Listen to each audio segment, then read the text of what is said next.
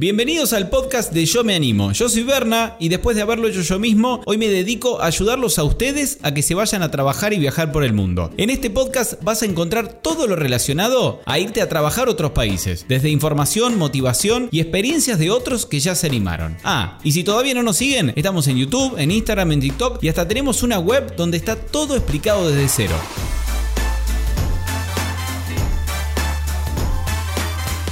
Hola a todos, ¿cómo están? Bienvenidos a una nueva edición del podcast. Todavía no me acostumbro del todo a hablar acá, estoy muy acostumbrado a hablar en YouTube. Me cuesta un poquito el podcast, me cuesta la dinámica, es distinta, ¿no? Porque ustedes seguramente no están sentados enfrente del televisor en su casa, sino quizás están arriba del auto o con los auriculares caminando por la calle y me están escuchando y quieren escuchar, como en el caso de hoy, alguien que se animó y se fue a Dinamarca, a vivir la experiencia Working Holiday de Dinamarca. En este caso, Flor oriunda de Tigre, para los que no conocen, es un barrio en, digamos, Gran Buenos Aires. O sería Ciudad de Buenos Aires. Creo que Gran Buenos Aires. Bueno, yo tampoco soy de Buenos Aires, así que para los que no sepan, sean de otros países, es en Buenos Aires, Argentina. Y ella se animó y se fue a Dinamarca. Sí, cayó a Copenhague y a...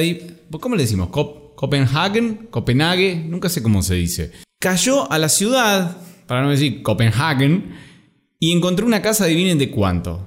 De una pieza, de dos piezas, de diez piezas, de trece piezas. Bueno, no sé de cuántas. Los dejo con la entrevista que les hice ya hace un tiempito. Hicimos ahí en vivo en Instagram. Para los que no nos siguen, nos pueden seguir. Yo me animo y vos también estamos en Instagram. Los dejo con la historia de ella. Espero que los motive y los ayude a terminar de animarse para salir un poco de la rutina y del país y animarse a trabajar y viajar en otras partes del mundo. Ahí va. ¿Cómo estás, Flor? ¿Qué tal? ¿Todo bien? Todo bárbaro, ¿vos? Bien, bien. ¿Se escucha bien? Sí, se escucha perfecto ahí. Bueno, ya, vos ya estás de regreso acá en Argentina, ¿no? Ya estuviste un año y volviste. Sí, sí, sí. Yo fui en el 2019 y bueno, ahora con todo el tema de la pandemia volví. Bueno, contanos por qué, en principio, no sé, por qué elegiste Dinamarca, de, de dónde salió la decisión de decir Dinamarca y no eh, no sé, Australia, Francia, Alemania, alguna de todas las opciones que hay. Yo creo que es lo que le, pasa a, la mayoría. Dinamarca no tiene muchos requisitos como para cumplir, es la más fácil y es la más rápido, la más rápida. Y también eh, al ser ilimitada, sabes que por lo general la prueban sin problema. La verdad es que yo estaba súper urgida en irme, me quería ir como sea, entonces la opción era Dinamarca. Sabía muy poco, tenía un conocido que la había hecho, eh, pero viste, creo que a todo el mundo le pasa Dinamarca, ¿dónde queda Dinamarca? ¿Qué hay en Dinamarca? Y uno no sabe hasta que, bueno, después te encuentras con este país allá. Contanos de dónde sos, cuántos años tenés, así la gente empieza a conocer un poco. Bueno, yo soy de Tigre y, bueno, tengo 25, ahora estoy trabajando de nuevo acá, en el mismo lugar donde trabajaba antes de irme. Yo estudié comercio internacional y trabajo en una empresa que vende fletes internacionales. Está bien. ¿Y tu idea del viaje, así, antes de empezar a hablar de Dinamarca, era irte un año para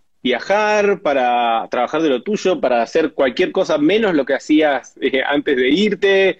¿Te fuiste sola? Sí, yo me fui sola. La verdad es que tenía muchas ganas de viajar. Sentía que era casi imposible viajar y conocer Europa estando y trabajando acá, ahorrando acá en Argentina. Entonces, bueno, empecé a investigar un poquitito más y vi la, posibilidad de, conocer un poco también que había del otro lado. Nunca había viajado, entonces me llamó mucho la atención y bueno, me decidí por Dinamarca, pero por la facilidad. Yo lo que quería era viajar, hacer un viaje y bueno, tener otra experiencia. Está bien. ¿Te costó mucho el animarte esto de, porque hay mucha gente que dice, pero ¿cómo? Se fue sola, sin trabajo, sacó la visa ella misma. ¿Cómo fue ese proceso de, terminar de digerirlo y decir, che, me, estoy yendo sola, saco la visa? Nunca habías viajado antes, tampoco es que te habías ido un año, no sé, a Nueva Zelanda y era tu segundo viaje. No, la verdad es que creo que no caí hasta que estuve sola arriba del avión, eh, pero sí, súper mandada y ahora digo, me fui sola y quizás hay un montón de gente en la misma situación que se animan y la verdad es que sí, anímense porque eh, es lo mejor que te puede pasar. Eh, viajé mucho sola también, estando allá, pero te armás de un grupo de gente y, que están en la misma que vos, argentinos, chilenos, lo que sea, eh, y no te sentís solo para nada. Por lo menos desde mi experiencia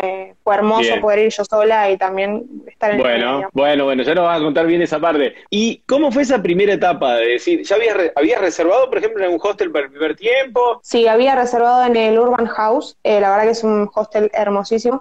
Lo que te dicen en la recepción, que se sabiendo, hay muchos argentinos también trabajando, entonces lo primero que dicen es no hagas nada, busca un alojamiento. Fue lo primero que hice cuando, cuando llegué. Bien. ¿Y cómo buscaste ese alojamiento tan importante, como decías vos, para sacar el CPR y para hacer todo el tema de después de poder trabajar? ¿Dónde empezaste a buscar? ¿Buscaste casa, pieza? Lo que más se usa son habitaciones compartidas, habitaciones individuales, pero en casas de, digamos, los dueños de, las casas alquilan una habitación ahí dentro. Se usan mucho eh, los grupos de Facebook y hay algunas páginas también que vos podés pagar, ahora no, Bolic Portal creo que se llamaba, eh, vos pagas una membresía y ahí tenés que es un poco más confiable. En mi caso, eh, yo vi varios así, y un día en el hostel conocimos a un chico que me pasó el contacto con una inmobiliaria y bueno, probamos a ver qué había. La verdad es que fuimos con un grupo de amigos de ahí del hostel a, ver un departamento, una casa. Cuando llegamos dijimos, esto no lo podemos pagar ni, o sea, y con nosotros de todos juntos es imposible pagarlo. Eh, le negociamos el precio y bueno, terminamos viendo todos ahí. Era una casa re grande, eh, creo que tenía 12, 13 habitaciones. Está bien, o sea que caíste con otros dos personas que eran argentinos también o de, de dónde eran? Sí, sí, sí, todos los que, o sea, los conocimos en el hostel y después durante, bueno, tuvimos la búsqueda esta semana juntos. Había un chileno también y el resto todos argentinos. Bien, este, y bueno, casa, dijiste tres habitaciones, ¿no? Sí. No, no, 12, 13. Ah, 12, porque no, no estaba, no estabas muy claro. Ah, una casa de 13 habitaciones. ¿Y cuánta gente eran ahí adentro? Y éramos eso, más o menos 13. Eh, cada uno tenía su habitación, eran dos pisos en realidad. Claro, se alquilaron una mansión, me imagino, con 13 habitaciones. Ah, pero hermosa, la verdad que hermosísima. Era estrenar la casa. Y quedaba en el barrio en Frederiksberg, que es como parte del centro de, de Copenhague, y la verdad que la ubicación espectacular. Yo iba caminando al trabajo, o sea, Qué bueno, qué lindo, qué lindo. Escúchame, y una vez que hiciste, bueno, conseguiste alojamiento, hiciste todos los trámites y ya estabas habilitada para trabajar, lo primero que hiciste fue empezar a buscar trabajo, te tomaste unos días. La verdad es que es tan caro, o sea, a medida que van pasando los días todos, y cuando vos llegas y lo empezás a convertir a, pesos es muy caro, entonces lo ideal es trabajar enseguida. Empecé a buscar trabajo primero por mail, hay una lista de un, Excel con, con todos los mails, los contactos para mandar de lo que es hoteles y... Bien restaurantes y demás, empecé todo a mandar desde, desde el mail y después sí salí a caminar y a dejar currículum. Este, ¿Qué te resultó pero La verdad es que no. De los dos, fue un contacto de un chico que yo había conocido por Facebook, veníamos hablando, que era de Corrientes él. Y, bueno, cuando llegó le digo, ¿y cómo estás? No, bien, a la semana de llegar.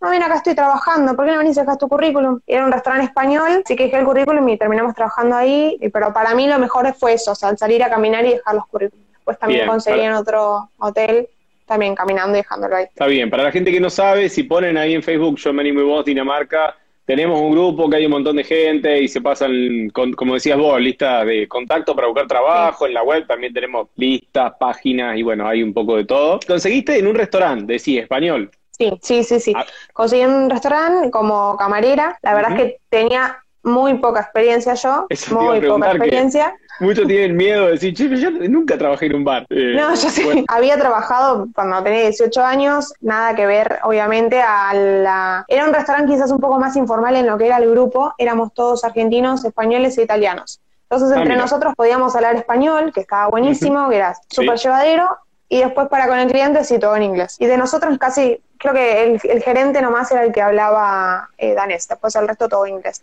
nos así. y los horarios variaban, era part-time en realidad el trabajo, podía trabajar de 3 de la tarde a 12, 1 de la mañana, o de 6 a 12, 1 de la mañana. Está bien, era un poquito de 6, 7 horas, digamos. Tampoco era tan... Pensé que era un part-time más de 3, 4 horas, era un poquito más. No, sabes, lo de part-time quizás no es la cantidad de horas, sino la cantidad de días, porque a veces me pasaba que ah. trabajaba jueves, viernes, sábado. Claro. Y después durante el resto de la semana nada. Y capaz que si jueves, viernes y sábado hacía 8 o 9 horas diarias, entonces esos días en la semana lo que hacía era Happy Helper, que es la aplicación de limpieza de domicilio, eh, hacía eso por las mañanas y si no también en un momento conseguí eh, un hotel en lo que era el desayuno del hotel, que también un trabajo súper fácil, era juntar simplemente lo que lo que quedaba del desayuno y limpiar un poco y demás, pero eso eran seis horas, re lindo, la verdad que sí. Ah, yo, yo con todo lo que tuve.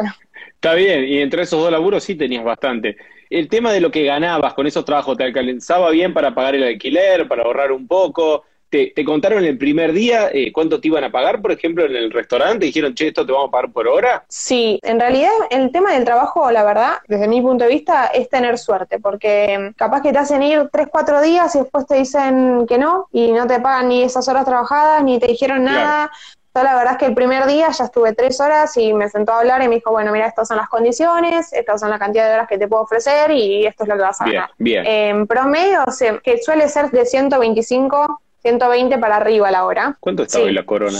Hoy está, 120 coronas son eh, 19 dólares. Bueno, a mí me pagan 135. ¿Y eso era final, final o después te descontaban algo de impuestos? De lo que era el restaurante, como era un trabajo en relación de dependencia, te sacaban automáticamente puestos que variaban entre un 30 y un 40%, un 38%. Eso te lo aplican ni bien vos llegás, tenés que hacer como una declaración de lo que vas a ganar durante el periodo que vos estés ahí. Entonces automáticamente el SCAT te hace ese descuento, a vos te ingresa directamente tu sueldo neto. Y distinto es, por ejemplo, cuando haces un trabajo como lo de limpieza o De cualquier Helper, otro sí. así freelance, exacto, que eso lo tenés que pagar vos por tu cuenta y es un poquitito menos el porcentaje. Tenía amigas que limpiando en casa llegaban a cobrar 175 coronas la hora, no sé cuántos es, pero es un montón. Mira, lo que dijiste recién de 135 coronas, después del- de los impuestos son unos 16 dólares que te quedaban, y si fueran 175, bueno, son es mucho más, son casi 30 dólares menos, bueno, te quedan unos 20 dólares, 20 dólares finales, así. Bien, ¿y con eso qué ganabas? ¿Te- ¿Vos vivías tranquila, te pagabas el alquiler, te alcanzaba para ahorrar? Sí,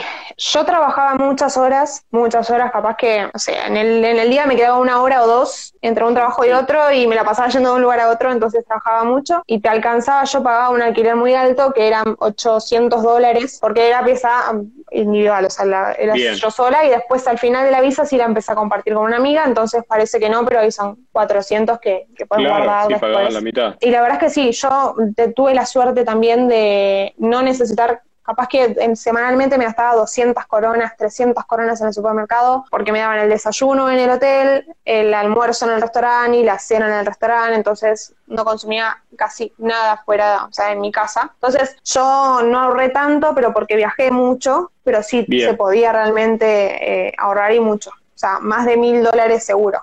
Seguro. Claro, más de mil dólares por mes ahorraba. Te digo mil, Y- pero sí, o sea, hay depende. gente que, sí, si vas en pareja puedes ahorrar mucho más, depende, ¿viste? O lo que gastes en, departamento. Claro, no es lo mismo gastar, como decías vos, 800 dólares por mes de, de alojamiento que Sí, compartir con una persona cuales. más y gastar la mitad, ¿no? ¿Y dónde viajaste? Tuviste que me decís, bueno, tuviste un año y Sí. un año de no pandemia, así que supongo que tuviste tiempo de, de ir por ahí desde Dinamarca. La verdad es que no era la idea de viajar tanto y de hecho siempre decía, bueno, listo, este mes no viajo más y aprovecho y ahorro. Y siempre, siempre, siempre Skyscanner te tira una propuesta y no podés no elegir un vuelo porque a veces eran por una hora de trabajo, era ir y vuelta a, Bruselas. Claro. O sea, una hora de trabajo, decís, no me puedo perder esto, me tengo que ir. Eh, la verdad es que fui, conocí un montón. En total, 36 em, ciudades. Mira, montón, una cosa de loco. montón. Te hacía, te hacía, como decía el padrino, te hacía ofertas que no podías rechazar, Skyscanner, decís, Claro. tengo que comprar.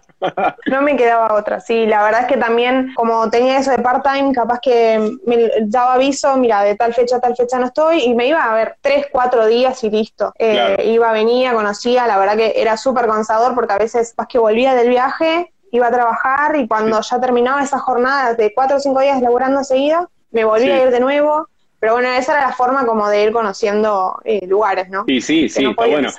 no. Sí, algunos de los chicos nos han contado que por 50 euros no sé si iban a Ibiza, otros iban a Mallorca. Sí, sí, sí, la verdad es que es tremendo. O sea, más considerando lo que vos podés ganar en Dinamarca, eh, decís, bueno, aparte te salía más barato quizás irte y gastar en Claro. comida y alojamiento afuera que quedarte ahí en Dinamarca. Muchas veces Claro, lo que claro. hacíamos también era, por ejemplo, yo hubo un mes que estuve 14 días eh, de vacaciones, entonces lo que hice fue subalquilar, digamos, eh, la, la habitación a un amigo que la necesitaba. Entonces, de esa Sí. forma, como que también me ahorré los gastos míos del alojamiento, ya lo cubrí por esa parte y bueno, estuve eh, 14 días, creo que era en España que había estado. ¿Cómo era tu nivel de inglés y, y cómo te sentiste, bueno, cuando llegaste allá? Obviamente, a ver, de más está decir no hace falta que sepan danés, pero bueno, cuanto Sí. mejor inglés sepan, eh, más fácil es todo, ¿no? Yo iba con un buen nivel de inglés, eh, sabía inglés, la verdad es que mi intención era aprender danés, de hecho ellos dan clases gratuitas en la iglesia, empecé, imposible, o sea, imposible, un dolor de cabeza que no,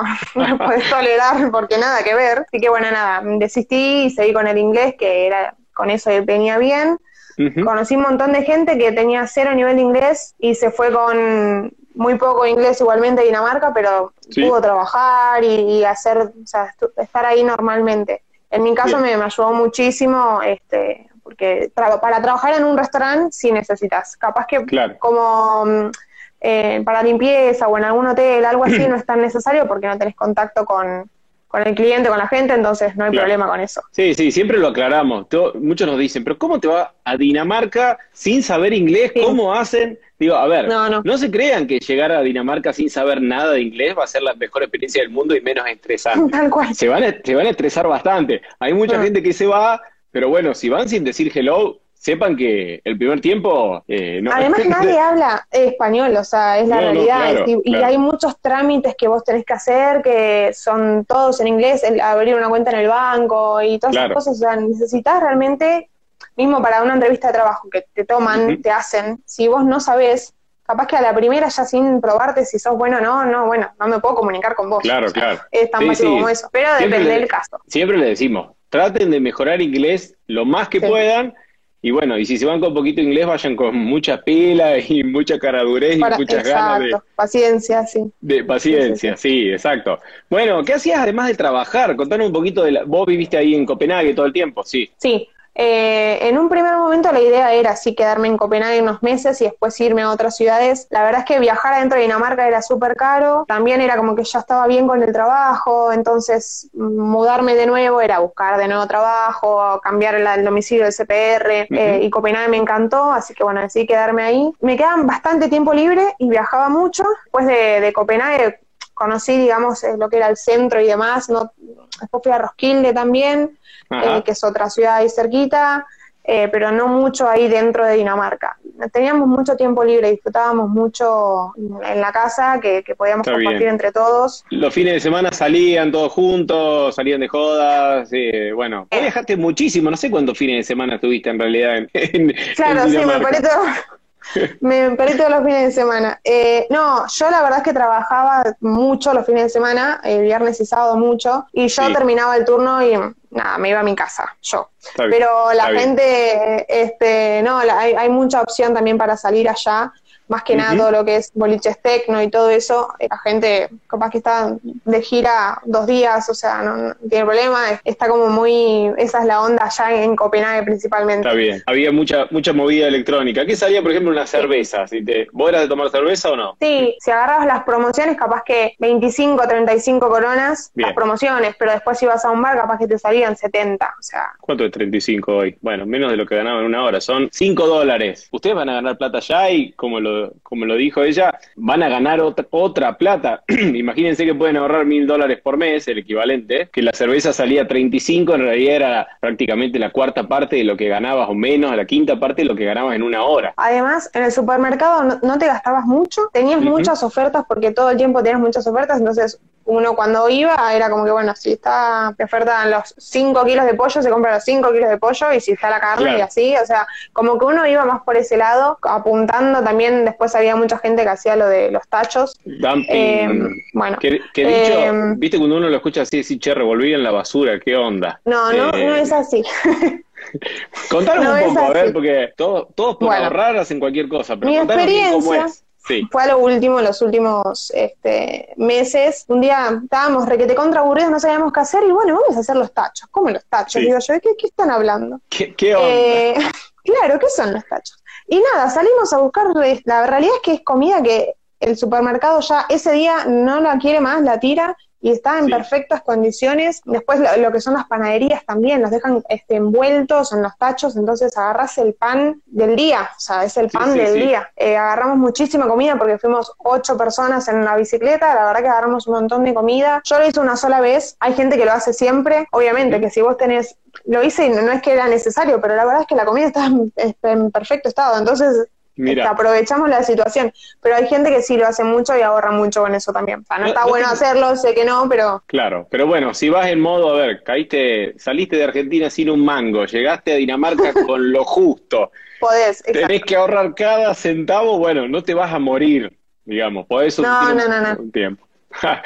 ¿No te, ¿No te encontraste por casualidad en la calle que mucha, como los daneses tienen mucha esta movida de, mantener sus casas muy lindas y todo lo que es mueble danés, viste que está de moda toda la, arquitectura danesa, eh, como lo que le dicen nórdico, que ellos renuevan, dice mucho los muebles todos los años y sacan las cosas afuera. Dice, vos pasás por la calle y hay un sillón nuevo afuera de Sí, la es casa. verdad. Mira, a mí no me pasó. Sí nos pasó, por ejemplo, nosotros vivíamos con otro grupo de chicos arriba. Cuando se fueron ellos, nos dejaron el televisor a nosotros. Después en la calle sí te encontrás con de todo, o sea, muebles, ropa también. La verdad es que siempre puedes encontrar algo. Sí, si lo vas a comprar, este, es casi imposible. De hecho, alquilar un departamento que no está amueblado no es negocio, porque sí, vas, vas más o menos, viste, o los grupos de Facebook o en la calle que vas encontrando, pero lo ideal es cuando está directamente amoblado, porque, porque es muy caro allá todo eso. Claro, sí, sí, Lo sí. que sí me pasó es que trabajaba este, con una señora, una familia, le iba a limpiar la casa, cuidar los nenes este, dos veces por semana, y sí me regaló unas camperas tapados que, viste, cuando decís esto, o Mira, sea, no lo- Sí, no, y bueno, allá como es invierno, las camperas tapadas agradecen mucho, así que eso sí me pasó, la gente es súper, súper hospitalaria siempre. y, y ahora que hablas de, de los tapados, ¿cómo, ¿cómo viviste vos que estuviste un año completo el tema del invierno, que algunos le tienen un poco de miedo, al frío, a que se hace de noche medio tempranito? Sí, yo quizás al haber em, como ido, haberme ido tanto de Copenhague, no es que Claro. estuve todo el, todo el tiempo ahí y lo sufrí. Las Bien. temperaturas, o sea, es como acá en Buenos Aires, llegó a menos uno, hace frío, sí hace frío. El tema principal es la bicicleta y la lluvia Sí. que no corta y nada, o sea, ya te acostumbras a pedalear abajo de la lluvia como si nada. Este, nevar no nevó tampoco, o sea, no me pareció un frío que vos decís, no se puede tolerar, ¿viste? Sí hay que abrigarse, obviamente. Yo también estuve mucho o dentro de mi casa o dentro del restaurante. La gente que quizás sale mm, a hacer delivery sí lo ve más al frío. Claro. Sí se tiene que abrigar más o comprar algún equipo más de invierno. Pero yo en mi caso no fue necesario y, y la verdad es que el tema de la luz, por ejemplo, a mí no me afectó. A las 3 de la tarde oscurecía, yo a veces entraba a laburar a las 3 y estaba, era de noche, y al otro día amanecía a las 9 de la mañana, entonces, y te digo amanecer de que se pone gris el cielo. Cap- Tampoco que salía el sol. no, no, no, el sol realmente hubo una época que creo que fueron dos, tres semanas que no vimos el sol y ya viste cuando decís no puede ser, uno se acostumbra a esto y cuando ves el sol, por más de que sean dos segundos, decís no, mirá lo que, después de tanto tiempo, ahí como que Sí, sí. aprecias las cosas de otra forma. Sí, sí, Eh, pero yo no vivía así lo del, sí sé que hay gente que se pone triste y que le hace mal el tema de estar todo el tiempo de noche, obviamente, no la oscuridad. Bueno, pero es una excelente opción, a ver, que le estamos dando ahora que vos lo hiciste. ¿No les gusta tanto el frío, que se haga de noche? Tres, cuatro días se van a cualquier otra parte de. Europa y le escapan un Sí. poco al, al invierno. Eh, entonces, Sí, bueno, sí. es una buena alternativa para saltearlo. Pero contame la parte linda, porque sé que en Dinamarca, yo fui, no me acuerdo si fui hace dos o tres años, que había sido supuestamente uno de los veranos más calurosos de la historia, y después se Sí. siguió repitiendo. Así que, ¿cómo fue el verano, el verano pasado? Sí, no, el verano pasado fue increíble, eh, mucho calor. Mucho por lo calor, ¿qué menos sería? ¿25, 28, 30? 30, no, 28, 30 grados. Mira. Pero in- increíble el calor que hacía. La gente lo disfruta muchísimo. Una cosa increíble y te transmiten eso a vos. O sea, los daneses están felices todo el tiempo, son súper amables. Es una sociedad que a mí me dejó, la verdad, que eh, encantada. Y nada, el verano lo requete contra y disfrutan. Entonces, este es capaz que desde temprano ya están en, o en el canal, o en los lagos, o en la playa. Tenés la playa ahí nomás a 15, 20 minutos en bicicleta de lo que es el centro. Tenés los canales también. Y salen a comer, capaz que a las 5 de la tarde, y están hasta las 11, 12 de la noche ellos sentados comiendo, disfrutándolo, porque Claro, porque además en verano se hace de noche a qué hora, como a las, no sé. Sí, 10, 11 de la eh, y yo a veces he salido de trabajar a las 12 y ahí recién se estaba oscureciendo. Sí, un cambio, un cambio Sí. bastante grande. Sí, con sí, no- nosotros no estamos acostumbrados, a ver, al menos los que vivimos en el centro del país, que es alguien que vive en Ushuaia, está más acostumbrado. Claro. Pero tener el sol hasta las once y media Sí, debe sí, ser muy raro, sí, es un ¿no? montón, es un montón. Sí, sí, sí, sí, sí. Yo desde mi experiencia me encantó. O sea, desde todo punto de vista, como experiencia personal, lo que es el trabajo y la posibilidad de viajar y también la sociedad en sí, eh, tienen sus cosas quizás un poco estrictas, pero son gente muy, muy amable, muy, muy amable. ¿Qué le dirías a los que por ahí, que están muy el, el preconcepto de, ah, acá trabajabas como profesional o tenías un laburo re piola, todo, y afuera te fuiste a hacer cualquier cosa y fuiste a limpiar? ¿Qué le dirías vos al que, o a ver, no piensa eso, pero los padres le dicen, pero estudiaste acá, tenés un buen laburo, ¿te vas a ir a limpiar a Dinamarca, a trabajar en un restaurante de mozo? ¿Qué le dirías para ayudarlo a ese chico si vos estuvieras sentado al lado de la mesa de él y no sabe qué responderle a los padres? Yo, estando allá haciéndolo, Más de una vez dije, no, no quiero estar haciendo esto, quiero volver y hacer lo mío. Pero la verdad es que es tan grande la satisfacción que vos tenés de vivir tranquilo, de vivir seguro, porque, o sea, es algo que vos viste cuando te imaginas una sociedad que es ordenada, que es limpia, que es segura, que decís, no, no existe en el mundo. Bueno, sí existe y está en Dinamarca. O sea, sí existe. Entonces, quizás sí, no estás sentado en, un escritorio haciendo el trabajo de, por lo que vos estudiaste, pero te, están pagando muchísimo mejor, tenés muchísima más flexibilidad, disfrutas mucho más las cosas y, te pagan por, por, lo que realmente estás haciendo y la verdad es que desde mi punto de vista prefiero mil veces eso antes de que estar mal acá y, o triste o, no teniendo la satisfacción de lo laboral porque sé que pasa. Este, em, yo me fui no por eso, pero estando allá sí me la planteé decir, uy, pero al final estudié y estoy acá limpiando o estoy acá trabajando de camarera. No se compara la calidad de vida que uno puede llegar a tener acá con la que tenés allá, siendo camarero o cualquier otra cosa. el trabajo profesional se puede llegar a conseguir si tenés un... Sí, disculpa que te corte un ratito. Además te diste el lujo de trabajando de limpieza en un restaurante de irte prácticamente, no sé, te fuiste como 30 veces, 3, 4 días, te ibas de viaje a cualquier parte de Europa. Así que bueno, eh, el poder adquisitivo que tenías estaba bastante bueno. Ya te digo, trabajaba mucho, pero también era por eso, capaz que acumulaba muchas horas y después me permitía como irme un par de días y disfrutaba mucho eso. Me ibas a contar de, trabajo profesional y justo te corté. Sí, bueno, yo me fui con el título de técnica universitaria, había postulado algunos puestos allá, de hecho había ido al principio, mientras buscaba también en, en restaurantes y todo estas cosas a la cadena de, mm, a la empresa ADECO, que está también acá en Argentina. Sí. Bueno, ellos te toman los datos, el currículum y demás, y te van mandando las propuestas por mensajes y vos ahí eh, mandás el tuyo. Eh, intenté el primer tiempo, pero la verdad es que muchas veces te pedían eh, danés o residencia permanente, como ciertos requisitos. Yo no tuve suerte, tampoco te puedo decir que estuve enfocada al 100% en tratar de conseguir un trabajo así, fue como que, bueno, pruebo, no tuve suerte, pero sí conozco gente que, tengo una amiga, por ejemplo, una chica que trabajaba conmigo en el restaurante, que es este, bioquímica, o ingeniera química, algo así. Este, Y consiguió trabajo y estuvo con la, con la Working Holiday y después le dieron otro permiso adicional. Pues otro que estuvo como pasante también este, en lo que era sistemas y también ahora está allá. O sea, la, la posibilidad existe y obviamente que si vos tenés conocimiento de danés o interés en aprender danés, suma en mucho y te pueden tomar con más facilidad. Pero bueno, sé que también quizás es un proceso distinto al que generalmente tienen las empresas acá en Argentina. Sí, sí, seguro. Y además, a ver, muchos llegan con lo justo, por ahí, ya te vamos a preguntar por ahí qué, es lo que te parece a vos que deberían llevar para el primer tiempo. Llegas un poco con lo justo, tampoco por ahí te podés dar el lujo de decir, che, me paso cuatro meses buscando de lo mío.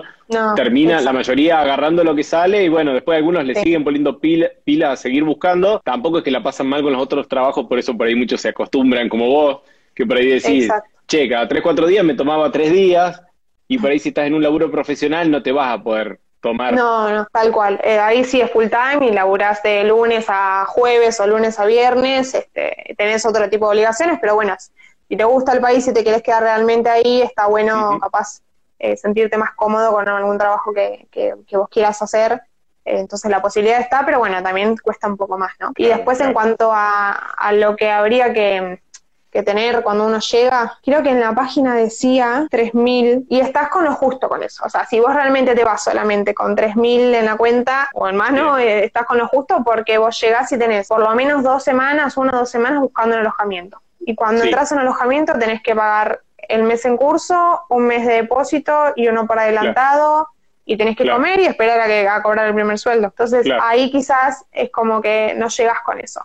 Cuanto más, a ver, no llegas, se puede hablar y te conseguirás un departamento más, más barato o que no te cobren depósito porque también lo hay, pero por lo general es así, entonces está bueno si tienes un poco más, este, tenerlo un, poco porque no sabes qué puede pasar, obviamente. Claro, claro, por ahí no es plata que van a realmente gastar y que no van a recuperar más, pero como decís vos, en muchos países, en Suecia pasa lo mismo, eso de pagar el depósito del alquiler, eh, se te va mucha plata porque es el mes este más un mes extra, por ahí más el depósito y, a ver, después te lo devuelven, pero te devuelven en un año. Exacto, sí, sí, es plata que no, no, tenés en definitiva hasta que te vas, pero la, recuperas rápido también. Esa es la otra, ¿viste? Cobras y capaz que ya recuperaste lo que lo que invertiste en el, en el, en el alquiler. Sí, sí, con el nivel de ahorro que tienen en Dinamarca, la verdad que lo, lo recuperan bastante fácil. Creo que está en el top 5 de los países que más se ahorra con ah. Australia, Nueva Zelanda, digamos, uno de los que se puede ahorrar muy bien. Y de hecho había gente que quizás no tenía eh, esa idea de ahorrar, pero o sea, me pasaba con amigos que trabajaban, se levantaban capaz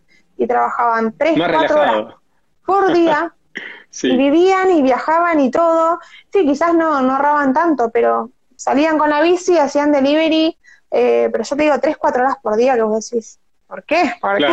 No, tres, cuatro horas y ya estaba solucionado todo. Pero bueno, nada, lo que te contra disfrutaban y también vivían re bien, podían viajar, todo. Depende de cómo se lo tome cada uno. Yo me acuerdo de haber conocido gente que se mataba trabajando por ahí tres meses, 16 horas por día, y otros que preferían estar part-time, disfrutar el día, salían a dar vueltas por la ciudad. Digamos, ahí nadie los va a obligar a trabajar 12 horas, cada uno trabaja lo que quiere. No, y aparte las cosas que puedes llegar a hacer también, ahí, los, por lo general tenés o un restaurante o un hotel en lo que es housekeeping, también tenés este, en los depósitos, por ejemplo, armando los pedidos. El otro día el chico que habló de su experiencia en Suecia contaba también que había trabajado creo que para Sara o va a un depósito preparando. Bueno, en, en Copenhague sé que también están con ese tema. Lo mismo con el con las scooters, scooter no, pero como el monopatín eléctrico. El monopatín eléctrico, sí. Y después hubo mucha gente que eh, argentinos que trabaj que tenían que saber inglés, pero trabajaron en lo que era el subte, porque en lo que era el metro allá. Se abrió una nueva línea de metro, entonces había que tener un control, contar la cantidad de gente que, que, que lo empezaba a usar el servicio y demás y la verdad es que le pagaban súper bien porque era un trabajo nocturno, entonces le pagaban capaz que 150 la hora y no tenían que hacer nada. Veo que muchos están preguntando, yo no quiero hacer tanto hincapié de hacer los numeritos acá en vivo, que por ahí es más fácil con un artículo. Si entran a la web, ahí tenemos el calculito de cuánto más o menos se gasta en alojamiento, que vos lo dijiste, cuánto pueden ganar entre tanto y tanto, qué otro gasto tienen de celular, de transporte y ahí ven bien cuánto pueden llegar a ahorrar, pero ya lo dijo ella, unos mil dólares por lo menos van a ahorrar, después depende cuánto, cuánto trabajen.